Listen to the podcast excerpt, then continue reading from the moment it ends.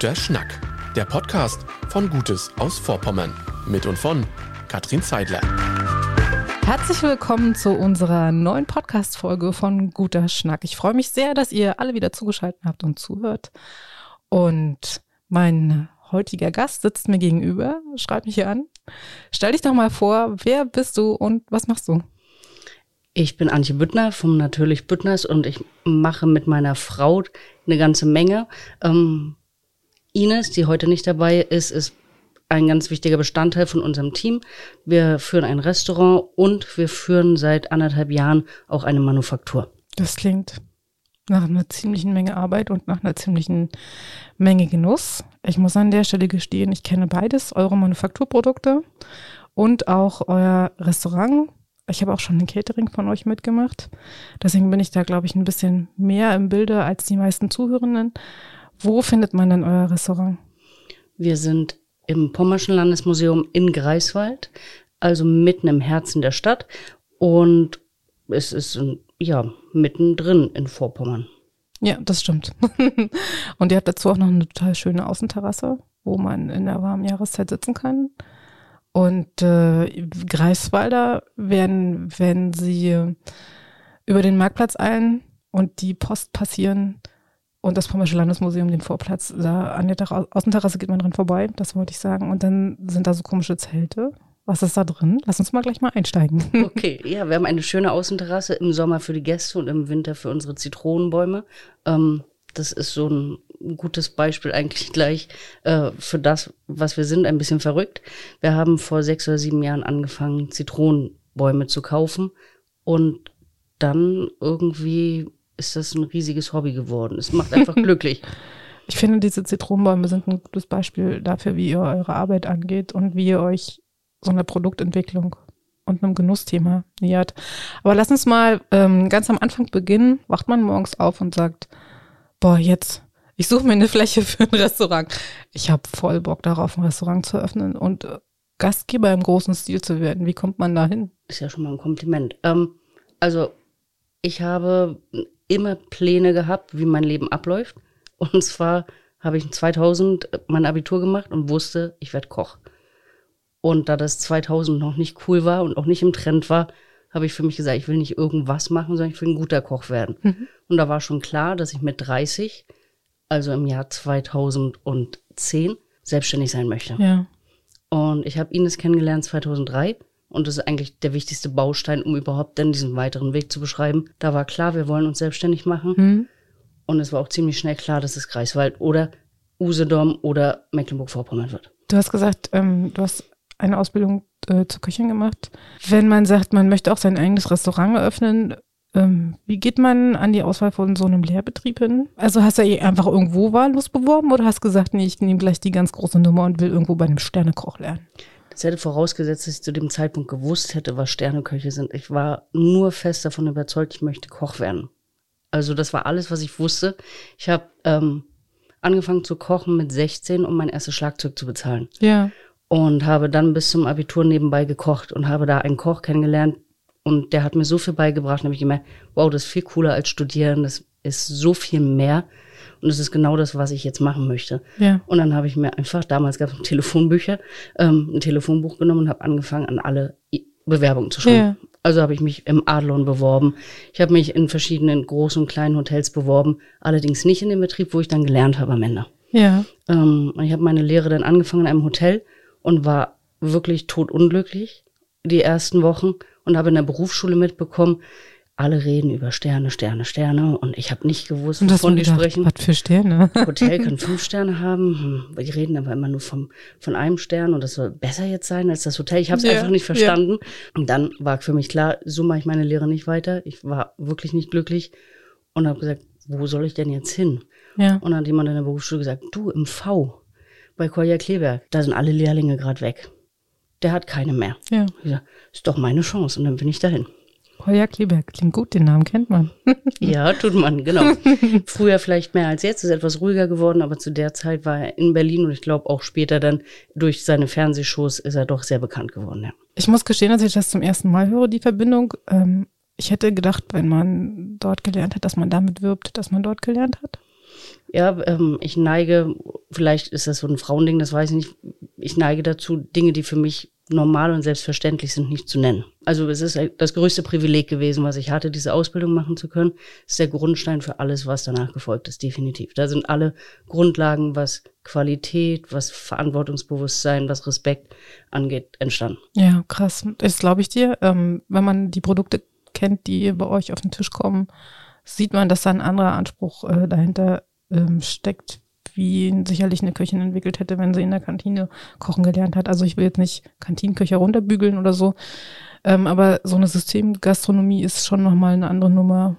Ja, oder? wobei Ines zum Beispiel kommt aus, aus der gutbürgerlichen Küche, ja. ähm, aus dem Harz. Sie ist ja erst ähm, eingebürgert hier und ähm, wir haben gemeinsam, nachdem wir uns kennengelernt haben, das alles nochmal zusammen entdeckt. Und das ist eigentlich eine gute Mischung aus meiner etwas verrückten Vorstellung mhm. und ihrer etwas bodenständigeren Vorstellung, aber unserem gemeinsamen Wunsch, die Natürlichkeit darzustellen und das zu nutzen, was wir hier vor Ort haben. Das ist ein ziemlich gutes Motto von dem Restaurant und der Manufaktur, die ihr zusammenführt dass ihr ähm, regionale Produkte verarbeitet und auch ähm, saisonale Produkte. Die Karte ist jetzt ja auch nicht so, wie sie vielleicht von anderen Restaurants bekannt ist, also in die ich sonst gehe. ähm, die Restaurants, in die ich sonst gehe, haben eine Karte, da stehen Produkte drauf, die sie meistens ganzjährig anbieten, wo äh, Varianten sind. Was ist das Besondere an eurer Karte? Wir schreiben unsere Karte eigentlich nach dem, was unsere Lieferanten da haben. Also das ist so unser Hauptziel, irgendwann komplett da zu sein, zu sagen, das, was unser Gemüsehändler sagt, was er jetzt hat, das wird dann aufgeschrieben. Also es läuft nicht nach dem Motto, ich kaufe und verkaufe, sondern ich gucke, was gibt es jetzt gerade und danach richtet sich das. Also die Speisekarte wechselt wöchentlich, Tagesempfehlungen wechseln fast täglich, je nachdem, ähm, wie viel wir davon finden und gehen dann mit der Zeit. Jetzt ist Bärlauch. Ja. Und ich dachte, er wäre schon viel größer. Wir haben schon viel früher gesammelt vor ein paar Jahren. Jetzt ist er aber noch viel kleiner als geplant. Das heißt, wir haben erst kleine Mengen. Wir können gar nicht so, wie wir es eigentlich wollten. Hm. Und dann wird die Karte mit Bärlauch halt einfach später gekommen. Ich habe gesehen, gestern stand auf der Karte Bärlauch-Risotto drauf. Mhm. Da habe ich mich geärgert, dass ich woanders mit gegessen habe. Richtig so. ich kann mir gut vorstellen, dass die Entscheidung für eine regionale und saisonale Karte auch eine Herausforderung ist. Also ich höre so im Hintergrund so einige Gastronomen aufstehen, die sagen, oh, dieser Aufwand oder oh, nee, da, ich bin so froh, dass ich davon weg bin oder. Ja, also es ist definitiv ein bewusster Mehraufwand und wenn man größer wäre, als wir es sind und wir sind ja jetzt schon stark gewachsen, wäre es vielleicht zum Teil nicht machbar. Also ich glaube, große Hotels, Ketten sind gar nicht in der Lage, so ein Konzept umzusetzen, ähm, weil da auch vom Gast eine gewisse Beständigkeit in Produkten ist, die immer da sein muss. Hm. Und wir nehmen uns aber das Recht heraus und auch ganz bewusst zu sagen, wir richten uns aber genau danach. Und es ist ein großer Aufwand, zum, zum Feld zu fahren von Philipp, von Greifenacker zum Beispiel zu gucken, was ist jetzt da? Oder zu sagen, so, wie sieht's äh, beim, beim Fleisch aus? Also nicht zu wissen, hat man das, was man jetzt in drei Monaten verkauft hat? Hat man das wirklich? Also wir sind dazu übergegangen, bei Veranstaltungen Fische nicht mehr zu definieren, zum Beispiel. Ja, okay. Ich weiß nicht, ob der, der Fischer den Fisch da hat. Also vor zehn Jahren haben wir Zander ohne Ende bekommen. Jetzt gibt's keinen Zander mehr. Also wenn Gäste sagen, sie möchten Zander zu ihrer Hochzeit, sage ich, habe ich nicht. Und wenn ich eine Woche vorher bekomme, rufe ich an und sage, habe ich doch. Aber ja. ich ähm, fange nicht an, dann schlechtere Alternativen zu finden. Wir sind da kompromissloser geworden. Und ähm, wie ist die Reaktion der Gäste gerade fürs Catering darauf, dass sie da so ein bisschen so, naja, so eine schwammige Vorauswahl treffen? Sehr verständnisvoll. Also wir haben wenig Gäste, die das nicht verstehen. Vielleicht höre ich das auch nicht raus, weil ich das ja. einfach auch ignoriere dann. Das kann auch sein. Genau, gegessen wird, was auf den Tisch kommt. Genau. Und das gibt es jetzt und deswegen steht es hier. Es gibt ja Dinge, wir haben ja auch Klassiker auf der Karte, die es immer gibt. Also wo man einfach auch weiß, die kann man beständig anbieten. Ei Benedikt, Eier gibt es zwar natürlich auch saisonale Schwankungen, aber ein Ei bekommen wir immer. Ja. Und das ist mal größer, mal kleiner. Das können wir halt auch das ganze Jahr anbieten. Nur vielleicht der Salat, der drunter ist, ist dann anders. Mhm. Wenn ich an saisonale Küche im Winter denke, lass uns das mal vertiefen, das Thema, dann fällt mir als Wintergemüse tatsächlich erstmal nur Kohl ein.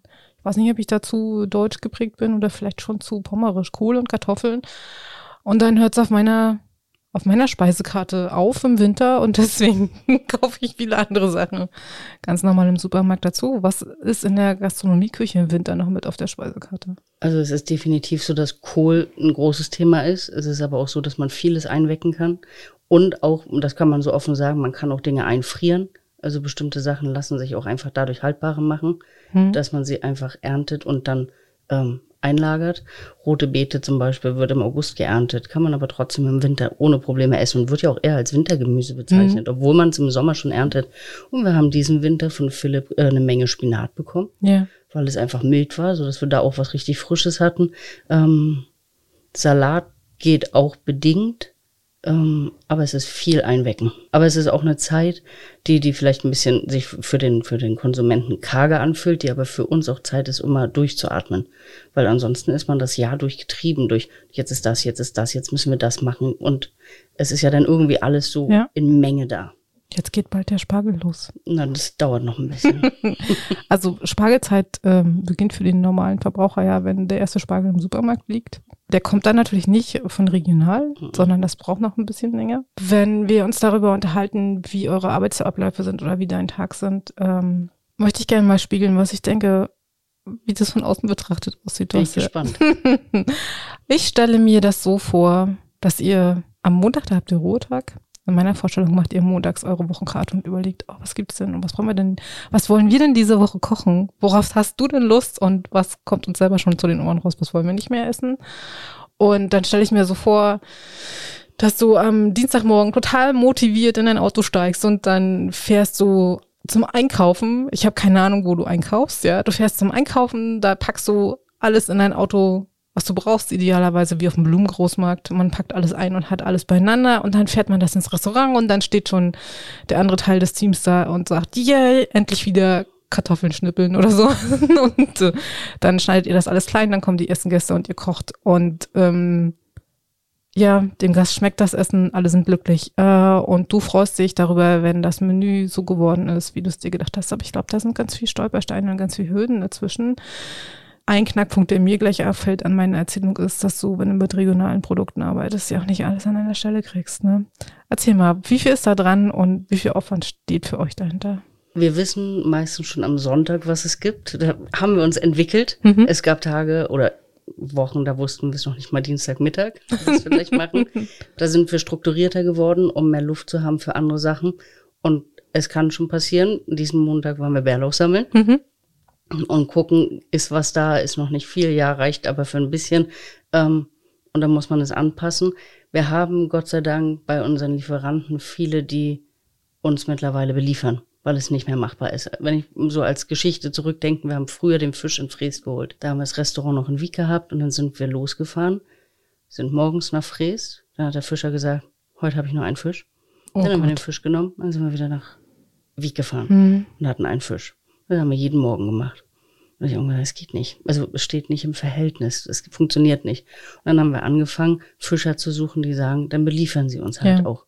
Oder sie, wir kommen an einem Tag und nehmen dann halt eine größere Menge mit. Mhm. Jetzt diese Woche sind wir dabei, mit unserem Fischer den Hering zu besprechen. Der erste Hering ist da, Mhm. dass wir Hering bekommen. Aber es ist ja nicht so, dass der Fisch dann da ist und dann ist alles fertig, sondern dann will man Brathering machen. Das heißt, wir müssen gucken, haben wir alles dafür, wer macht es? In dem Fall frage ich meine Tante. Mhm. Äh, die macht den besten Brathering, die hilft uns dann. Ich krieg Das ist den so nicht ein so gut hin. Familienrezept, ne? Mhm, Mhm. Genau. Schön. Ja. Und ähm, dann muss man immer genau gucken, wer wo, wann, wie, was hat und wie man da hinkommt. Aber es ist eben leider nicht so romantisch, wie ich es mir auch immer wieder wünsche. Letzte Woche sind wir über den Markt gelaufen, haben noch dies und das geholt. Das wäre perfekt. Ja. Jeden Morgen über den Markt. Mit so einem einkaufen. Körbchen? Genau. Hm. Ja, wir haben das Körbchen und wir versuchen es auch. Aber der Alltag ist ja von viel mehr bestimmt als nur von dem Kochen, dass es einfach nicht immer möglich ist.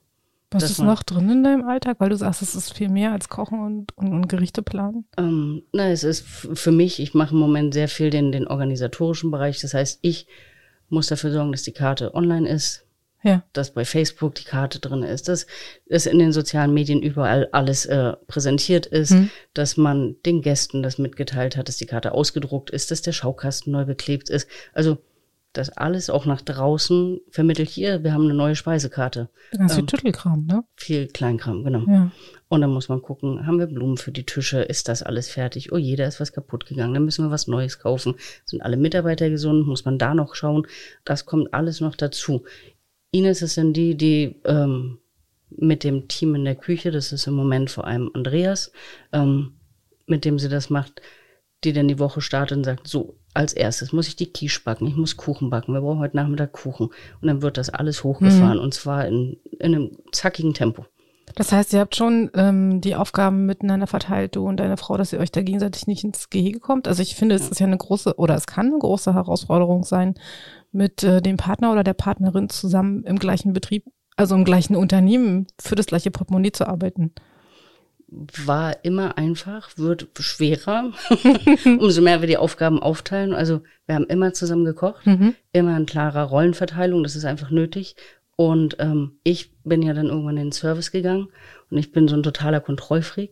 Das heißt, ich habe vom Service aus angefangen, die Küche mit zu kontrollieren. Mhm. Und jetzt mache ich das auch vom Büro aus.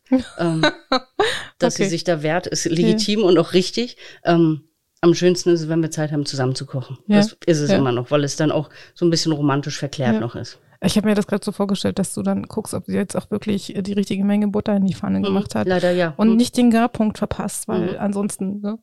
Sie kann es perfekt, sie kann es besser als ich, aber ich kann es auch nicht sein lassen. ja. Ja, das, äh, das ist ein schönes Bild. Mhm. Wenn wir über ein Team reden, stehen ja noch viel, sind ja noch viel mehr Menschen bei euch mit eingebunden als äh, ihr beide. Was, also magst du mal sagen, wie groß euer Restaurant ist und wie viele Teammitglieder ihr habt?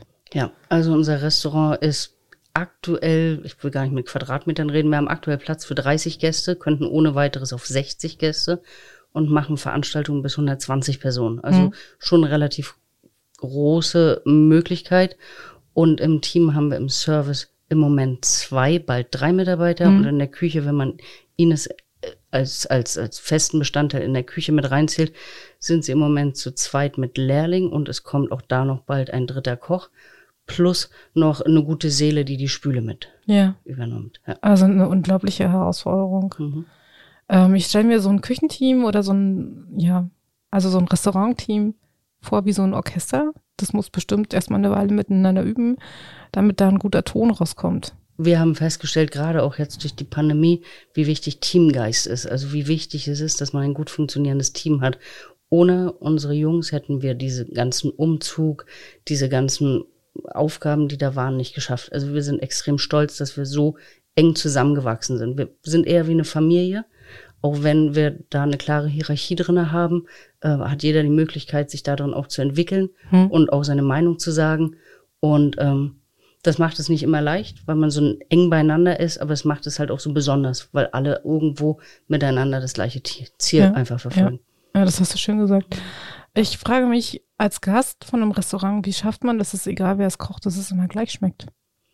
Also, oder fast nahezu identisch. Da sind wir wieder bei meinem Kontrollwahn. Wir haben alle das Gleiche im Kopf. Also wir haben alle, wenn wir ein Gericht nehmen, was nehmen wir jetzt als Beispiel? Nehmen wir unsere Pasta. Alle in unserem Team, die dieses Gericht an den Gast bringen dürfen, wissen, wie sie schmecken muss, weil sie genau das wollen. Also ich kann es nicht anders sagen. ähm, alle wissen, wie der Teig sein muss, alle wissen, wie sie aussehen muss, alle lieben die Pasta genauso und deswegen machen sie alle. Das sind schon kleine Nuancenunterschiede. Also da ist ähm, bei Ines vielleicht noch Wildkräuter obendrauf und bei Andreas ist es eher dann ganz feine Streifen von Petersilie. Ja. Also es gibt für jeden da noch so diese Individualität und die ist auch Ja. gut so. Geschmacklich ist es immer gleich, weil wir das gleiche leben und spüren dabei. Ja, eure Pasta ist ein gutes Beispiel. Ähm, ihr habt ja im äh, Januar einen Pastakurs bei euch im Haus gegeben. Also man kann ja bei euch auch an ähm, Kochkursen teilnehmen, in einer kleinen Gruppe, sehr individuell betreut, wo am Ende in einem Mehrgangmenü das verspeist wird, was man vorher zubereitet hat. Ohne Ähm. doppelten Boden. ja, genau. Ich finde, man hat total bei dem Pastakurs total gut gemerkt, wie ihr auch miteinander eingespielt seid und äh, wie so Hand in Hand das vorwärts geht. Und ich war total begeistert davon, wie man aus so einfachen Grundzutaten sowas Wohlschmeckendes kreieren konnte. Das war also schön. Ich möchte euch alle dazu auffordern, ähm, mal die Gelegenheit wahrzunehmen, dort so einen Kochkurs mitzumachen. Bietet ihr die gerne an? Wie viel Aufwand steckt dahinter? Gutes Thema. Jetzt muss ich fürs Team, äh, nein, also die Kochkurse machen immer sehr, sehr viel Spaß. Ja. Ähm, aber sie sind extrem aufwendig, weil wir uns schon verpflichtet fühlen, da auch ein gewisses Wissen zu vermitteln. Und ähm, Das heißt, man muss viel vorbereiten, dass nichts schief geht. Und wir sind dann immer sehr nervös.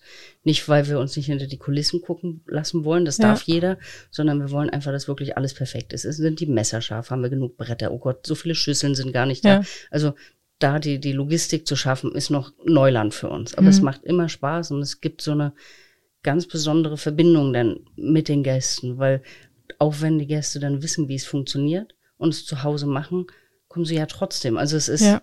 Nicht so, dass man dann sagt, na, jetzt esse ich da keine Nudeln mehr, sondern man, man wertet es dann Ja, anders. ja. Da steckt total viel Arbeit drin. Also die selbstgemachten Nudeln, Leute, das mache ich einmal im Jahr. da muss ich richtig Lust drauf haben. Ähm, du hast gerade zwei sehr schöne Einsätze gesagt, und zwar, dass du gerne dein Wissen teilst und ähm, dass ihr auch äh, einen Auszubildenden habt. Hast du nicht manchmal Angst, dass ihr einer das Wissen wegnimmt? Oder was ist, also es gibt ja da immer zwei Seiten. Es gibt die einen, die sagen, nee, ich will das total für mich behalten, ich will das nicht teilen. Und, und dann gibt es die, die sagen, ich habe überhaupt gar kein Problem damit, mein Wissen weiterzugeben und auch jemanden auszubilden. Oder also, wie hast du es geschafft, dass du von, von diesem, ich will es für mich behalten und es löst in mir Ängste aus, zu, nee, ich gebe es gerne weiter gekommen bist? Also ich will es für mich behalten, habe ich nur bei einem Rezept. Und das ist mittlerweile eigentlich nur, weil es schon immer so war. Ja. Ähm, und ansonsten finde ich das ein, eine sehr wertvolle Sache, Wissen weiterzugeben, zu teilen, in der Gemeinschaft einfach dadurch ja besser zu werden. Also ähm, ich bilde mit ganz viel Liebe aus. Ähm, ich mache es vielleicht nicht immer richtig, aber das, der Erfolg, also Andreas hat bei uns gelernt vor vielen Jahren, hat seine Lehre bei uns begonnen, noch zu, zu Zeiten, wo wir im Rittergut Böhmitz waren. Ähm, alle unsere Mitarbeiter, die uns begleitet haben über die Jahre, waren bei uns irgendwann mal in der Lehre und sind alle wiedergekommen. Ähm, Das ist das schönste Kompliment. Finde ich auch.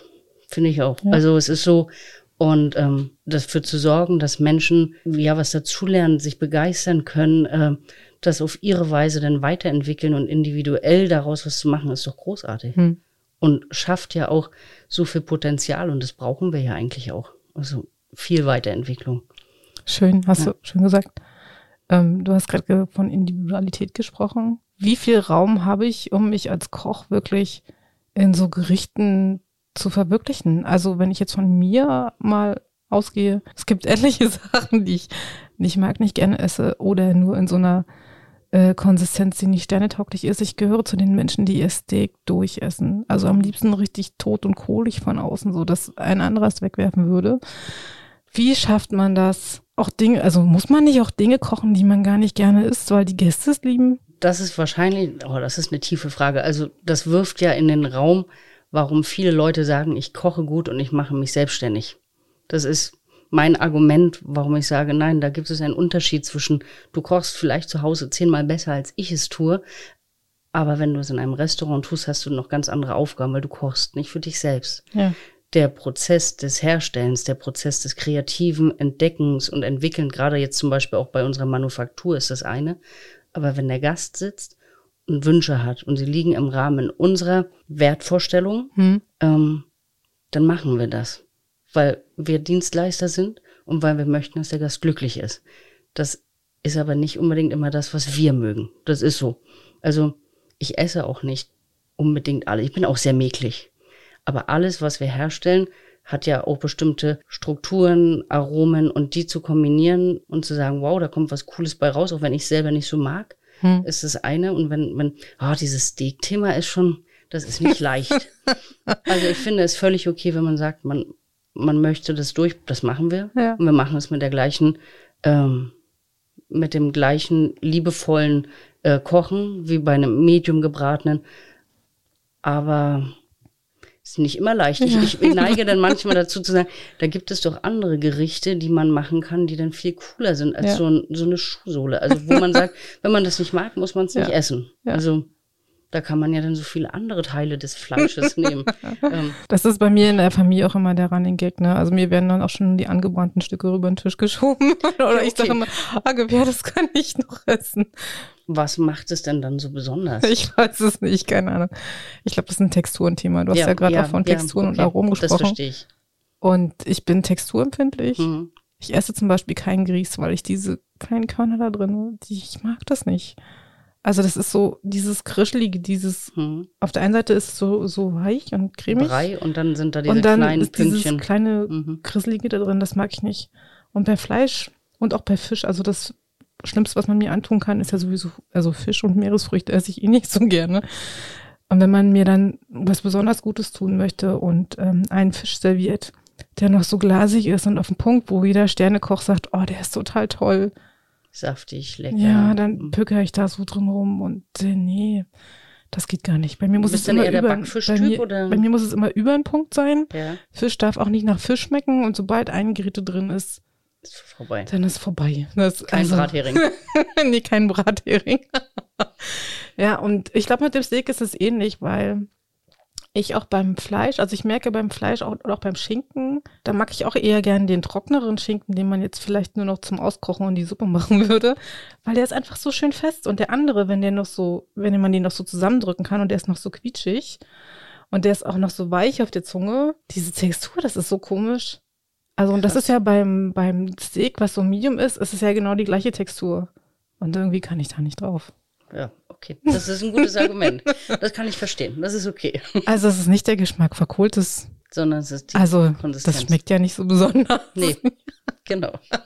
Hast du ein Lieblingsessen? Weil du auch gerade gesagt hast, du bist auch ein bisschen mäglich und magst nicht alles. Hast du ein Lieblingsessen und findet man das auf deiner Karte oder wird man das auf deiner Karte finden? Ei Benedict gehören definitiv zu meinen absoluten Lieblingsessen. Es gibt viele Sachen, die ich gerne esse und eine ganze Menge mehr, die ich nicht esse. Und wenn wir über Lieblingsessen reden, reden wir eigentlich über Essen, was auch Emotionen auslöst. Mhm. Das heißt, der Eintopf meiner Mama, den muss ich einfach nennen. Gemüseeintopf als Kind ist einfach Ja. so, das ist damit, das ziehe ich allem anderen vor. Oder irgend sowas, was die Oma gemacht hat. Bei Mhm. mir ist es immer die Oma. Mhm. Ja. Das, also, ähm, als ich kochen gelernt habe, also als Kind, haben, also meine Mutter hat ja logischerweise von meiner Oma kochen gelernt. Da schmecken etliche Dinge schon ähnlich, so wie es eben in der Küche bei euch auch sein wird. Das, äh, und du schmeckst aber die Nuancen raus. Mm, Und dann habe ich von beiden irgendwie so Einflüsse mitbekommen und dann war der Goldstandard für mich, war immer, das muss schmecken wie bei Oma. Ja, ist definitiv so. Also genau das, weil das so viel Erinnerung weckt, Ja. so viel mehr macht als satt. Das Ja. trifft es. Und irgendwann, als ich älter geworden bin und es mir auch leisten, gehen, leisten konnte, in Restaurants essen zu gehen, habe ich äh, mit meinem jetzigen Mann angefangen, so eine, so eine Restaurant-Goldstandard-Liste zusammenzusammeln. Ach. Also das muss so schmecken wie bei denen, das muss so schmecken wie bei Das denen. finde ich ziemlich interessant. Ähm, ganz typisches Beispiel ist äh, Antipasti-Teller gibt's ja in vielen gastronomischen Betrieben in äh, Greifswald oder auch manchmal auch in Bars oder so. Da ist mein golden Standard, der von der Olive. Okay, cool. Also den, den Murat macht, der ist durch nichts zu toppen. Das, also wenn er, wenn ich das irgendwo esse und das schmeckt nicht so, dann, dann, dann sitze ich immer da und dann denke ich mir, oh, du Cap, du weißt es doch. Warum, hast du es Warum? probiert? Genau. Mhm. Oder ich hatte im Urlaub weiße Tomatensuppe. Oder besser gesagt, unser Kind hatte weiße Tomatensuppe. Und die hatte ich vorher auch schon mal in ein paar Restaurants probiert. Und äh, dann waren wir im Zerris und in dem Restaurant unten und die war, also die war eine Offenbarung. Cool, oder? Mein, ja, mein Kind hat irgendwie fünf Tage in Folge jeden Abend diese Suppe gegessen. Das ist ziemlich cool. Ich finde es schön, das so zu hören. Wir haben, ich hatte mal ein Schlüsselerlebnis mit einem Gast, das war noch zu Albecker Hofzeiten. Der war frisch verwitwet und er wollte einen Tomatensalat. Und der Tomatensalat hat ihn zum Weinen gebracht, weil der Ach geschmeckt hat Gott. wie bei seiner verstorbenen Frau. Das ist doch unglaublich, oder? Ja, Ich habe letztes das ist ein Kompliment und oh, absolut. also total durch und Ja. durch, ja. Wir haben vor zwei Jahren, das war noch in Wieg, haben wir Kartoffeln gehabt. Und zwar von Biokampen. Hm. Solist. Wir haben Kartoffel gegessen und ich mag Kartoffeln mit Quark nicht so besonders, bis zu dem Tag. Ich liebe das. Ich komme aus dem Jetzt ja. Spreewald. Jetzt mit ja. Leinöl. Mm. Oh. Ich habe diese Kartoffel zerquetscht und habe die probiert und habe Tränen in den Augen gehabt, weil die geschmeckt hat wie als Kind. Also Kartoffel ist doch echt so ein Thema, Ja. da eine zu finden, die perfekt ist. Die meisten sind so wässrig Mhm. und innen so blass. Mhm. Also ich mag so Kartoffeln gerne, die so ein bisschen gelblicher sind. Dann machst du die auf und dann ist sie innen genauso fest, wie sie von außen ist. Also nichts ist schlimmer, als wenn du sie aufmachst, sondern ist sie innen so, so oh, als wenn die so im Wasser gelegen ja, und dann wie so ein Stern in der Mitte und dann. Oh, Nee, ja. genau. Das geht gar nicht. Ja. Ja. Dann hat sie so einen richtig schönen typischen Eigengeschmack. Das Mhm. liebe ich sehr. Und so haben auch die Kartoffeln meiner Kindheit Mhm. geschmeckt. Und dann gibt's im Spreewald dazu natürlich Quark. oder Kräuterquark und dann gibt es frisches Leinöl, meistens vom Fass. Und auch da Goldstandard, logisch, Spreewald und auch das, was du hier kaufst von Kunella oder von verschiedenen anderen Marken, auch regionale Produzenten, schmeckt nicht so wie das in meiner Erinnerung im Spreewald. Also ich muss dazu gestehen, wir haben gerade aus einer Mühle aus dem Spreewald eine Brotmischung. Ich stehe überhaupt nicht auf Brotmischung, wir backen das ja selber, mhm. aber meine Großmutter und meine Familie wohnen zum Teil im Spreewald. Die wollten uns was Gutes tun und haben uns von dieser Spreewaldmühle ein Eiweißbrot als mhm. Mischung. Das ist großartig. Wir haben uns da jetzt einen Karton von gekauft, um rauszufinden, wie das geht, damit ja. wir das selber machen können. Ja. Das, das finde ich, find ich ja. toll. Ja, schön. Ja, äh, macht ihr sowieso vieles selber. Ihr habt noch eine Manufaktur. Und bevor wir darüber reden, wie ihr von einer Idee zu einem fertigen Produkt kommt und wo ihr das endlich macht, man sollte nicht mal dazu sagen, dass im Restaurant oben, da ist wirklich nur eine kleine Küche, wie so eine Showküche. Und wenn man die ganzen Produkte kennt, dann frage ich mich immer, Warum machen die das? Aber ich weiß es jetzt, ich habe das rausgefunden beim Kochkurs, das erzähle ich euch nachher noch. Vorher gucken wir mal ähm, uns an, was du mitgebracht hast. Es wird natürlich wie immer ein bisschen laut und ruschelig, wir werden Hintergrundgeräusche haben. Antje hat nämlich so eine kleine schwarze Tüte mitgebracht, wie so eine Goodie-Bag. Und wir haben auch schon ein paar Teller hier stehen. Schieb mal rüber und sag mal, was da drin ist. Ähm, ich konnte mich nicht entscheiden, also habe ich versucht, ähm, zu jedem etwas zu finden, was eine Geschichte hat. Also ich habe ja. mitgebracht die Speckmarmelade, weil die für die Geschichte unserer Manufaktur wichtig ist. Ja, die ist also, in einem Glas. Und die Gläser haben alle schwarze Etiketten, da sind goldene Möwen drauf. Genau. Die Möwe war wichtig. Bei der Entwicklung war die Möwe wichtig. Ähm, wir wollten irgendwie auch was Maritimes. Wir haben, die Möwe ist so unser Maskottchen in der Küche. Ja, ja. Deswegen ist die Möwe mit drauf. Hier ohne Etikett. Ähm, Eine Flasche mit einem Gelb-grünen Inhalt. Ja, ich bin nicht sicher. Ich denke, es ist Bitterorange. Es ist eine von meinen Experimentierflaschen. Ja. Es könnte eine Limoncello-Art sein, also aus Buddhas Hand zum Beispiel, die ich nicht in Verkauf gebe. Mhm.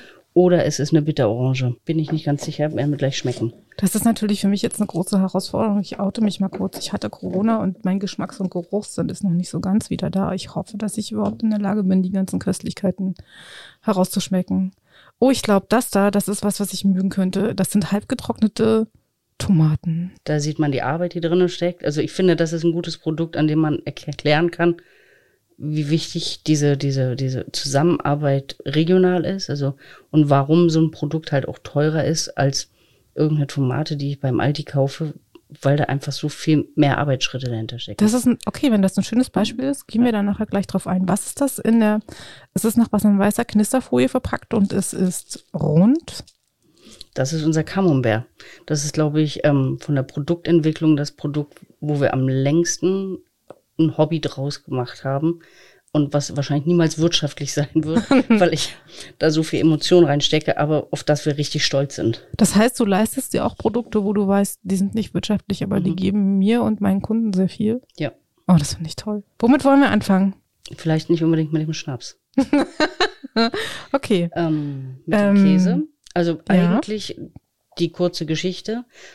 Jetzt ähm, gab es die Regionalmesse im Pommerschen Landesmuseum vor drei Jahren, wo wir das erste Mal unseren Camembert vorgestellt haben und haben wir diese Speckmarmelade dazu gemacht.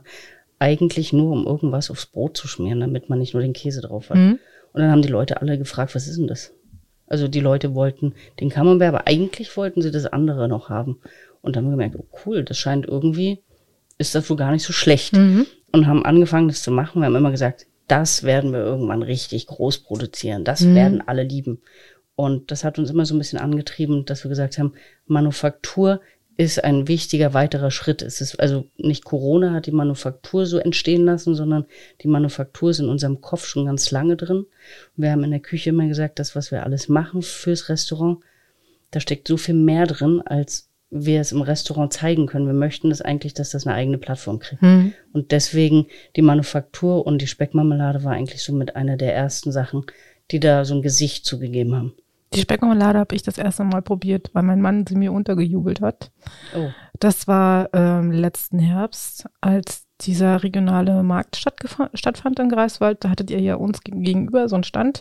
Ja. Und er kam wieder mit einem Beutel und strahlt über das ganze Gesicht und sagt, oh, ich war bei den Büttners, ich habe das probiert, das war so toll. Ich habe das alles eingekauft und muss das nachher zu Hause probieren. Und dann habe ich schon gedacht, oh, du kannst doch nicht deine Mikkelsuse jetzt, ne? So ein ganzes Konzept. Ähm, und da hat er mir zu Hause ein Brot getoastet, hat dann die Speckmarmelade draufgestrichen, hat euren Camembert oben draufgelegt und hat dann so eine hauchdünn geschnittene schwarze Nuss dazu. Mhm. Und die Kombination zusammen hat selbst mich Mikkelsuse überzeugt. Das ist auch schlichtweg die perfekte Kombination. Definitiv. Wollen wir ähm, Ja. was aufmachen und kosten und unseren äh, Hörerinnen mal ein voressen? Darf ich dir eine Schnitte schmieren? ja, schmier mir Schnitte. Das, was ihr jetzt hört, sind so Teller und Besteck im Hintergrund. Wir lassen uns das hier richtig gut gehen und nehmen euch natürlich mit. Ich finde, so ein Podcast kann ja auch wie das Fernsehen Geschmack und Lust auf irgendwas machen. Übrigens, die Schnitte, die sie schmiert, das, was im Hintergrund so raschelt, das ist eine Box, da kommt gerade Knäckebrot heraus.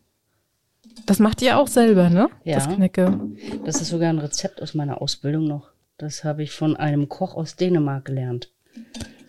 Ah, Das- okay. Schön. Das- Also, es sieht überhaupt gar nicht aus wie, also wenn man an Knäcke denkt, denkt man ja ganz häufig an dieses, ich nenne jetzt mal die Marke staubige Wasserknäcke, Naja. was im Supermarkt steht, ähm, wo du immer nicht weißt, kriegst nichts richtig raufgeschmiert, weil die Butter immer in Mhm. diesen Rillen und Löchern hängen bleibt. Wenn du zu doll drückst, bricht es in der Mitte durch.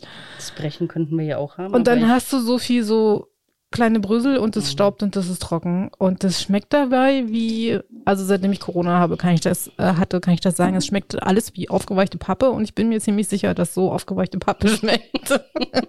Ach, ich krieg ein Brot geschmiert. Das finde ich macht übrigens auch total viel an Gastronomie und an Restaurants aus. Dieses, also für mich, am Anfang war es immer nur Essen, irgendwo hingehen und äh, Nahrung zu sich nehmen ja. und nicht kochen zu müssen.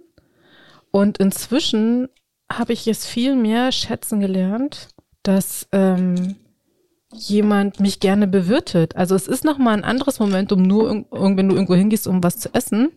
Oder wenn du das Gefühl hast, ähm, jetzt kocht jemand gerne für dich. Und das ist so, das ist auch so ein Seelenstreicheln. Weißt du, wann mir das aufgefallen ist?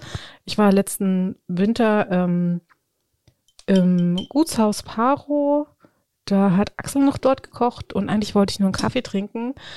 Und dann guckte er mich an, ganz unvermittelt, und sagte, Katrin, hast du Hunger? Darf ich dir was zu essen machen? Cool. Und da habe ich mich so angesprochen gefühlt von. Und dann hat er ähm, Kürbisstrudel gehabt. Und ich habe bloß gedacht, oh nee, du musst jetzt nicht die Mickelsuse auspacken. Jetzt kocht jemand für dich, es ist total nett. Wie, wie kann ich das jetzt irgendwie Ne? überstehen? ist es. Und dann habe ich das gegessen und hab ich gedacht, meine Güte, das ist ja eine Wucht gewesen. Ähm, also Kürbis gibt's bei mir sonst nur als äh, Kürbissuppe und auch nur in einer ganz bestimmten Form und in einer ganz bestimmten Konsistenz. Und dieses Essen, das war eine Wucht. Also es hat sich so, diese ganzen Aromen und die Zutaten, die haben sich so gegenseitig gehoben in, in ihrem Geschmacksanteilen, dass ich nach Hause gekommen bin und zu meinem Mann gesagt habe, guck mal hier, das ist Kürbisstrudel, das musst du auch mal machen. Hat, also hat sich da dein, dein, dein, dein Blick auf Essen gehen auch geändert? Ich meine, mehr kann man nicht schaffen als Koch oder als Gastronom. Dafür zu sorgen, dass man sagt, es ist nicht nur Nahrungsaufnahme, sondern es ist mehr. Ähm, ja, das hatte es, weil ich da auch so Wiederholungsmomente hatte mit diesem, also mit einem Stück irgendwo ankommen und Soul Food. Also es hat mich im ganzen Dezember begleitet. Da war ich häufiger auch zum Mittagessen bei euch im Restaurant. Und es war immer wie so ein, ja, wie so ein Stück nach Hause kommen. Also das habe ich auch, wenn ich in die Olive gehe. Wenn ich in der Olive essen gehe, die begleiten uns seit sehr vielen Jahren, auch wenn Ja. sie jetzt nicht Teil dieses Podcasts sein sollten äh, und eine eigene Plattform von uns bekommen kriegen. Ähm, Dankeschön. Ist das ausreichend? Oder? Ja, das ist total ausreichend und das sieht sehr gut aus. Ähm, ich finde, man darf sich irgendwann dafür entscheiden, so Lieblingsrestaurants zu haben, die sich dann wie nach Hause kommen anfühlen. Total. Und mehr, also das ist genau der Antrieb, dass man sagt, man schafft einen Ort, an dem man nicht nur Essen, sondern Service, alles, man schafft einfach einen Ort, an dem man sich wohlfühlt. Ja. Als ich dich das erste Mal hab sitzen sehen an diesem Fensterplatz, ich gedacht, genauso wollte ich, dass es sich anfühlt. Genauso. Da hab ich ich habe dich da sitzen sehen, da wusste ich ja gar nicht, wer du bist. Ja. Gedacht, Guck dir die Frau da an. genauso wollte ich das. Oh, danke. großartig. Hm? Ich habe mich sehr gefreut, weil ich fand, so für so eine Mittagspause sich da mitten in das Restaurant hineinzusetzen, das hat sich nicht so nach Mittagspause angefühlt. Da an diesem Fensterplatz, da hatte ich so das Gefühl, ein bisschen ab zu sein von den Menschen, die jetzt schick miteinander essen gehen. Weil ich wollte nicht schick essen gehen, ich wollte einfach nur, wir hatten so viel zu tun, es war so viel Arbeit und ich wollte einfach nur, dass jemand für mich ein richtig gutes Mittagessen kocht und mich für einen Moment pampert. Das war der Grund, warum ich zu euch gekommen bin. Und da stand außen, ähm, das war auch eine ganz spontane Entscheidung, da stand nämlich außen auf eurer Außenkarte drauf Gnocchi. Und ich liebe es. Da habe ich gedacht, oh, das ist genau das, was du jetzt brauchst. Und äh, das war ein richtig schöner Wohlfühlmoment, weil ich konnte irgendwie in Gedanken schon noch so ein bisschen weiterarbeiten oder meine E-Mails vom Handy aus machen, bin dann mit den anderen Gästen nicht auf den Geist gegangen und hat mich trotzdem so mucklig gefühlt dabei. Es war sehr schön. Cool. Kommen wir mal zum Essen zurück. Ähm, ich habe jetzt, also ich wurde jetzt sehr verwöhnt. Ich habe vor mir einen Teller stehen. Dort sind zwei, ähm, zwei Brote drauf, zwei Knäckebrote. Und auf dem einen sind die von mir geliebten halbgetrockneten Tomaten. Und auf dem anderen ist Speckmarmelade mit Camembert. Und ich glaube, ich werde damit anfangen. Ich auch. Es wird jetzt knusprig. Mhm. Lass uns mal zusammen abbeißen. Darf man mit vollem Mund im Podcast reden? Ist Das, was schlimm, man- wenn ich sage, dass es einfach gut ist? Mhm. Kann man sagen, oder? Also, Und ihr dürft jetzt da draußen alle neidisch sein. Wahrscheinlich bauen wir uns jetzt gerade so eine kleine Hater-Community auf, weil wir jedes Mal im Podcast den Leuten irgendeinen voressen. Das Erste, was man merkt, ist, also ich mag, wir haben ja vorhin über Texturen gesprochen, ich mag hier dieses Gegensätzliche total. Du hast von dem Knäckebrot dieses Knack und diese Härte und obendrauf hast du das Cremige von dem Camembert und dann kommt aus dem Hintergrund die Würze von der Speckmarmelade. So müsst ihr euch das vorstellen. ist gut beschrieben. Genauso war es geplant. Wunderbar. cool. Ähm, Speckmarmelade, die schmeckt jetzt so. Ich weiß nicht, ob ihr ähm, geläufig seid darin, was Speckmarmelade ist. Die ähm, ist so wie so eine Mischung zwischen dem Geschmack, den man kennt, wenn man äh, Speck für so ein Sonntagsrührei auslässt, diese, diesen ganz knuspriger Bacon. Sehr gut. Dann ist so ein bisschen dezente Süße dabei. Und das ist vielleicht Zwiebel. Definitiv Zwiebel. Okay. Oh, Glück gehabt. Sehr gut. Sehr gut. Und es ist ähm, viel ausgelassener Speck. Und es ist tatsächlich eigentlich. Ja, Wie geht das, dass das von der Farbe bei der Menge ausgelassenen Speck nicht weiß ist, sondern eher so ähm, rötlich? Das Weiße ist das, was hier gar nicht im Glas ist. Ach, okay. Sehr gut. Das ist im Prinzip das Knusper, ist es der Frühstücksspeck sozusagen. Oh, lecker. Frühstücksspeck aus dem Glas, den du dir auf die Stulle schmieren kannst. Es ist gut beschrieben. Und das ist so eine Hommage eigentlich. Ich bin ja gebürtige Greifswalderin und ich kenne die kulinarischen Vorlieben meiner Familie, meiner Verwandten und auch von vielen, vielen Gästen, die ich in all den Jahren bekochen durfte. Und die Mischung aus Speck und Süß ist einfach für mich ganz dolle Pommern. Das ist, das ist, äh, Deswegen auch Pommernschmalz. Genau. Ja. Das ist einfach diese Hommage zu sagen, hier, wir haben hier was für euch. Ein Stück Heimat im Glas zum Mitnehmen, Genau. zum Verschenken. Ähm, ich äh, packe das ja auch gerne in die Päckchen, die wir ab und zu mal rausschicken als äh, Geschenke an Kunden oder auf Bestellung. Da passt das auch gut rein. Lass uns mal zu dem kommen, was daneben liegt. Kleiner persönlicher Einblick von mir, der Mäkelsuse. Die habe ich auch im letzten Jahr das erste Mal bei euch probiert, ähm, auf dem auf einem Event, wo ihr ein Catering gemacht habt im Pommerschen Landesmuseum und äh, da hattest du mich ausdrücklich dazu ermutigt, die zu probieren. Und das war eine Offenbarung, weil die, das hatte ich dir ja schon mal gesagt, die schmecken, als wenn du den Sommer eingefangen hast. Sie sind nicht so hart wie die normalen getrockneten Tomaten, sondern viel weicher. Und die schmecken so unglaublich nach Sommer. Ich beiß jetzt ab und dann darfst du mir die Entstehungsgeschichte eines ähm, Manufakturproduktes daran erzählen. Komm, lass Ja. uns abbeißen. So, ich klecker nicht. Mm. Hm. Es ist grau und neblig draußen und das macht sofort. Mm. Die sind so glücklich. weich, man kann die mit der Zunge am Gaumen zerdrücken. Und so aromatisch. Wie kommt man auf die Idee, sowas zu machen? Und wie viele Schritte stecken da drin? Also explizit in diesem Produkt gab es einen Gast, der nach Berlin gefahren ist, um dort getrocknete Tomaten in einem Feinkostgeschäft zu kaufen. Und wie gesagt, das finde ich sowas von absolut abwegig. Hm. Das schaffen wir selbst. Also es war, und das ist oft der Antrieb bei einem Produkt zu sagen, warum müssen wir das kaufen? Das können wir vielleicht selbst. Ja. Das funktioniert nicht immer. Manchmal geht's gar nicht. Und in dem Fall hat sich das wirklich gut umgesetzt. Wir sind mittlerweile wirklich stolz darauf, dass wir die Tomaten sogar hier in Greifswald von Philipp vom Greifenacker anpflanzen lassen. Letztes Jahr haben wir, ich glaube, zwei oder drei Reihen gehabt. Das heißt, da stehen unsere Tomaten. Das habe ich gesehen, als ich bei euch letztens zu Gast war. Ihr saß, saßet am Nachbartisch und äh, hattet so einen großen Katalog, den ihr gewälzt hat und Philipp hat aufgenommen, welche Sorten du dir wünschst. Das fand ich Ja. total toll. Das war, also ich finde es das schön, dass ihr solche Besprechungen im Restaurant macht und man auch die Chance hat, da diesen Einblick zu bekommen Ja. und zu sehen, wo es wirklich herkommt. Hm? Ja, Philipp ist da großartig. Also uns fehlt vielleicht beiden auch ein bisschen Erfahrung zu sagen, welche Tomate ist jetzt am wirtschaftlichsten. Hm. Aber wir sagen, wir wollen eine leckere Tomate. Wir wollen eine Tomate, die gut zu dem Produkt passt. Das heißt nicht zu riesig, Mhm. keine Fleischtomate für Tomatensoße, keine super kleine mit ganz viel Pelle. So die Mischung dazwischen. Und da Mhm. haben wir letztes Jahr mit angefangen. Ähm, und am Ende des Jahres sagt man dann, okay, wir haben mit mehr Ertrag Ja. gerechnet oder nicht. Wir haben auch ganz herbe Verluste gehabt. Wir haben also die Tomaten geerntet und die waren mega reif, die waren perfekt. Ja. Aber der Prozess des Trocknens dauert ein paar Tage. Und in dem Prozess, weil sie so reif waren, ist uns eine ganze Ladung einmal komplett schlecht geworden. Oh ja, die kippen dann um, ne? Hm. Genau. Dann werden sie so britzelig auf der Zunge. Genau. Also auch das ist ein Prozess Ja. zu lernen, weil wir eben keine Fabrik sind, in der solche Dinge äh, ganz statisch ablaufen, sondern wir sind halt alles Menschen. Da haben wir gelernt, was wir anders machen müssen und sind da weitergekommen. Wir trocknen sie jetzt anders, professioneller und haben dann am Ende unsere Gläser stehen gehabt. Und es war so ein Gefühl von Stolz zu sagen, jetzt hat man ja wirklich Mhm. die Ernte von einem Sommer in Gläsern. Mal sehen, wie weit man kommt. Also zu sagen, die haben wir jetzt. Die Menge war auch gerade so schaffbar. Und am Ende kann man das verkaufen und sagen, da ist man stolz drauf. Das ist schön. Wie viele Gläser sind da rausgekommen? Es waren knapp 300. Weniger als wir erwartet Ja. haben. Wahnsinn. Aber Äh, wir haben auch eine Menge selber gegessen einfach.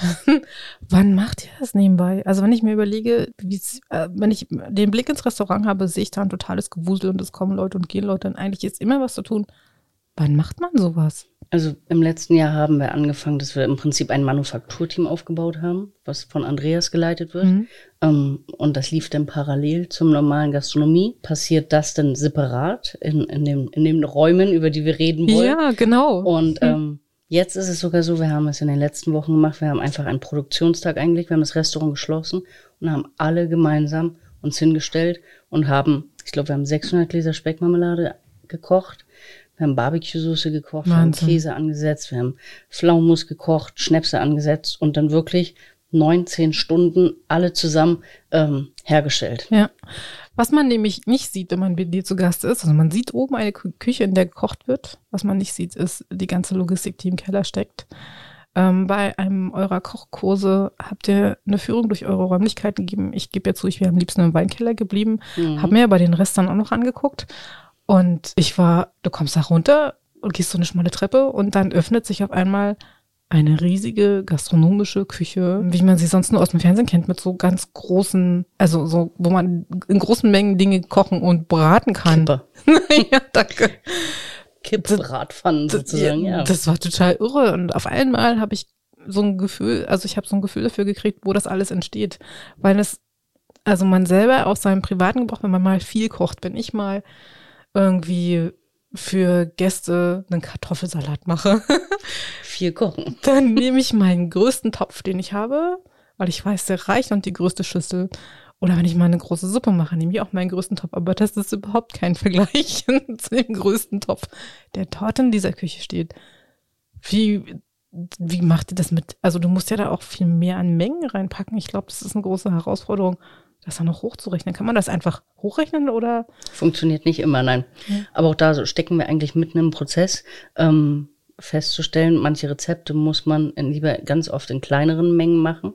Ja. Knäckebrotteig zum Beispiel machen wir maximal mit drei Kilo Mehl und dann immer wieder und Ja. immer wieder und immer wieder, damit der Teig nicht austrocknet, weil das Roggenmehl da drin jede Feuch Feuchtigkeit wegzieht. Der, das Herstellen eines Rezeptes ist noch nicht mal das Problem. Das, was man gerne ignoriert, ist, was da hinten noch dranhängt. Das heißt, wir haben dann Speckmarmelade für 500 Gläser. müssen die 500 Gläser da sein, dann muss das abgefüllt werden, dann muss das alles gereinigt werden, eingekocht werden und beschriftet werden. Der Prozess ist deutlich länger als das Herstellen. Also die ganze Organisation und Struktur drumherum. Ja, das unterschätzt Habe ich man. komplett unterschätzt und auch gerne ignoriert. Und dann hast du ja gesagt, ein Teil, den weckt ihr auch ein. Ich kenne das. Und ich habe mir gesagt, oh nee, mit Einwecken fängst du nie an, weil das war ja äh, da immer ein tierischer Aufwand. Da gab's noch so einen Einwecktopf und dann musste man vorher die Gläser auskochen. Dann durftest du den Rand nicht bekleckern, dann musstest du den sauber wischen, musstest aber einen neuen Lappen dazu nehmen. Dann sind manchmal die Gläser aufgegangen. Dann musstest du gucken, dass in diesem Einwecktopf immer genug Wasser drin ist und dass das vor sich hin blubbert. Und dann stand dieses Ding in der Küche, blockierte den ganzen Herd, kochte da zwei Stunden vor sich hin. Willkommen. Das ist, genau so ist es. ja, also, Nur größer. ja, Ja. wo ich mir denke, boah. Mhm. Also du musst ja vorher auch alle, ähm, so würde ich das wahrscheinlich machen, vorher irgendwie alle Gläser. Also ich habe mal Marmelade jetzt zu Hause wieder im Dampfgarer gemacht, das geht, weil der hat so ein schönes Automatikprogramm. Ich kann einfach meine gespülten Gläser dort hineinschieben, drücke einen Knopf für äh, sterilisieren, dann macht er mir die einem ordentlich heiß und sauber, dann glaube ich ihm das und dann fülle ich einfach alles nur ein. Das war schon eine große Arbeitserleichterung. Also wir kaufen die Gläser so, dass wir sie, wenn wir sie das erste Mal benutzen, nicht komplett reinigen müssen und ansonsten machen Ja. wir es auch so. Ja. Wir haben, ähm, kommen alle in großen Topf und werden ausgekocht. Aber das ist auch der Zweck des Glases, zu sagen, wir, wir sehen da eine Nachhaltigkeit drin, das wieder zu benutzen. Das ist ein Mehraufwand, den man nicht sieht, aber der Ja. nötig ist, einfach um da im Prozess die Sachen wieder zu verwenden. Ich habe jetzt zu Hause schon viele Gläser. Nicht nur von euch, auch von anderen Produzenten, die ich aufgehoben habe, weil ich sie so schön finde. Was machst du damit? Mm, Ich habe gedacht, vielleicht koche ich ja noch irgendwann in meinem nächsten Leben mal Marmelade davon. Sehr gut. Es ist gerade total im Trend, wieder einzukochen. Ja. Aber ich habe ich hab nicht mal einen Baum, der mir genug Obst geben würde für Marmelade. Also ich Schade. würde dann ähm, wahrscheinlich auf einen dieser Selbstpflückhöfe Richtung Stralsund fahren Ja, das macht Spaß. und dann dort Erdbeeren äh, pflücken, um Erdbeermarmelade zu machen. Die Mhm. liebt unser Kind nämlich so sehr. Ähm, es war ein wunderschöner Ausflug in deine Genusswelt und in deine Manufakturwelt. Und bevor wir gleich zum Schlusswort kommen, möchte ich noch diese gelblich-grünliche Flüssigkeit probieren. Und wenn du jetzt schwenkst, siehst du, wie schön das ölt. Ja, das sieht man. Ich koste. Ich bin gespannt. Ähm, es schmeckt sehr angenehm. Es schmeckt angenehm zitrusig. Es ist nicht brennig wie manch anderer Schnaps oder so. Aber ich kann dir tatsächlich nicht sagen, was für eine Zitrusfrucht das ist. Das ist sehr schade. Ich also denke, das liegt jetzt nicht am Produkt, sondern das liegt einfach daran, dass mein Geschmackssinn noch nicht zu 100% wieder da ist. Ich würde sagen, dann wird diese Flasche zur Seite gestellt, bis er wieder da ist. Ja, auf jeden Fall. Auch hier ist es mit dem, mit dem Riechen, das ist der Sommer, der in diesem Glas steckt. Und es ist jetzt im Moment gerade so schön. Ähm, in den Zelten fangen alle Zitronen gerade an zu blühen. Oh, wenn Das du da riecht so reinkommst, ja, das glaube ich. Das nächste Mal, wenn ich bei euch bin, möchte ich gerne auch in das Zelt gehen. Gerne. Also, was äh, sagst du, was ist es jetzt? ich denke, es ist Buddhas Hand. Davon habe ich nur zwei oder drei Flaschen gemacht. Der ist sehr ausgewogen. Ich bin gerade sehr zufrieden. Ja, und wenn man manchmal sowas wie so ein Limoncello oder wie der heißt, trinkt, dann schmecken die manchmal so ganz intensiv zitronig, jetzt wenn einer Zitronenaroma dazu gemacht hat. Ich weiß nicht, ob die Saft mit reinmachen. Das macht auch jeder Ja, anders. Das ist ja. wie beim Kartoffelsalat. Jedes Ja. Rezept ist anders. Wir ähm, haben auf einem Betriebsausflug mit dem ganzen Team im Piemont in einem Restaurant einen Limoncello getrunken. Ja. der so intensiv war, dass äh, Florian, der damals noch bei uns war, den Rest des Abends nicht mehr so viel mitbekommen hat. und das Rezept haben wir bekommen und haben es dann aber ein bisschen äh, vernorddeutscht und Ja. etwas trinkbarer gemacht. Aber das ist die Basis. Ich glaube, da gibt es so viele Rezepte, aber da wird kommerziell, glaube ich, auch ähm, in der Großproduktion viel geschummelt. Ja. Lass uns mal in dieser schönen Stimmung darüber sprechen, was du dir für die Zukunft für euch wünschen würdest. Ich glaube, ich wünsche mir für das gesamte Team, für meine Frau und mich, dass ein bisschen Ruhe einkehrt in den Alltag, dass wir wieder nicht nur agieren und reagieren, sondern dass wir wieder Luft haben, ähm, auszuprobieren. Das ist durch die Krisenzeiten ein bisschen hinten hängen geblieben. Hm. Also, und das ist ein ganz wertvoller Teil unserer Arbeit, dass wir verrückte Ideen sammeln, ausprobieren. Nicht alles kommt irgendwann in den Verkauf, nicht alles bekommt überhaupt irgendwer zu sehen. Aber dieser Prozess ist so ganz besonders und so ein ganz wichtiger Teil unserer Arbeit. Und der ist im Moment ein bisschen zurückgestellt. Es ist so, wenn man, wenn man unter Stress steht, ich glaube, jeder kreative Mensch kennt das, dass man dann blockiert ist. Und das wünsche ich mir, dass wir wieder ein bisschen mehr durchatmen können, ein bisschen mehr Ruhe im Alltag haben und äh, schaffen, den Betrieb wieder in, also er, er ist super gut durch die Corona-Krise gekommen, aber er ist halt auch in der Form, wie er jetzt ist, noch sehr neu und muss erst noch wachsen. Und das ist eigentlich so das Wichtigste, dass der erstmal ankommt und wächst. Das sind schöne Wünsche. Ich glaube, dass wir so viele schöne Sachen machen können in Greifswald und Umgebung und auch das muss wachsen. Manchmal sind die Ideen größer als die Zeit, es umzusetzen. Ähm, Thema Kochkurse zum Beispiel.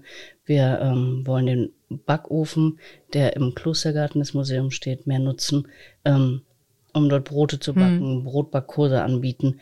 Das muss halt alles auch vorher ausprobiert, Ja. und probiert werden und strukturiert werden. Aber das wäre so das nächste Ziel zu sagen, dass man da weiterkommt. Da freue ich mich auch drauf. Ich hoffe, dass euch das vielleicht schon diesen Sommer gelingt. Ich hoffe auch. Das ist ein schönes Ambiente dort draußen. Ja. Und ähm, dann möchte ich dich sehr gerne noch fragen, wenn du dir einen Gast oder eine Gästin für diesen Podcast wünschen dürftest, wen würdest du hier gerne mal hören, der einen Blick hinter die Kulissen gibt? Da gibt es eine Menge Menschen. also angesprochen, darf ich mehrere sagen? Na klar, oder? darfst du mehrere Okay. sagen. Ähm, es gibt eine Menge, die ich noch nicht kenne, auf die ich neugierig bin. Ja. Aber von denen, die ich kenne, wäre Philipp mit dem Greifenacker für mich wichtig. Axel, der vorhin auch angesprochen wurde, der für mich auch ein, ein, eine Person ist, die sehr, sehr viel für die Region getan hat, wäre ein sehr interessanter Gesprächspartner. Ähm, wir haben einen großartigen Schäfer, aber der zum Beispiel ist, glaube ich, nicht der Typ dafür leider. Ähm, auch den könnte ich mir gut vorstellen. Das waren jetzt drei, da war keine Frau dabei. Das macht nichts. Wir haben schon Okay. Frauenüberhang. Okay, dann Also ich bin auch dankbar dafür, wenn wir mehr Männer ans Mikro lassen. Okay, Ja. cool. ja, dann habe ich da jetzt einen Beitrag zu geleistet. Vielen Dank für deine Vorschläge. Gerne. Wir werden schauen, wer sich dazu einladen lässt. Und ähm, ich freue mich auf jeden Fall auf die nächsten Folgen. Ich danke dir sehr dafür, dass du heute deine schönen Produkte mitgebracht hast und dir Zeit genommen hast. Danke, dass du hier warst. Ich danke auch, es war sehr schön. Und wir hören uns in der nächsten Folge. Guter Schnack. Bis dahin. Tschüss.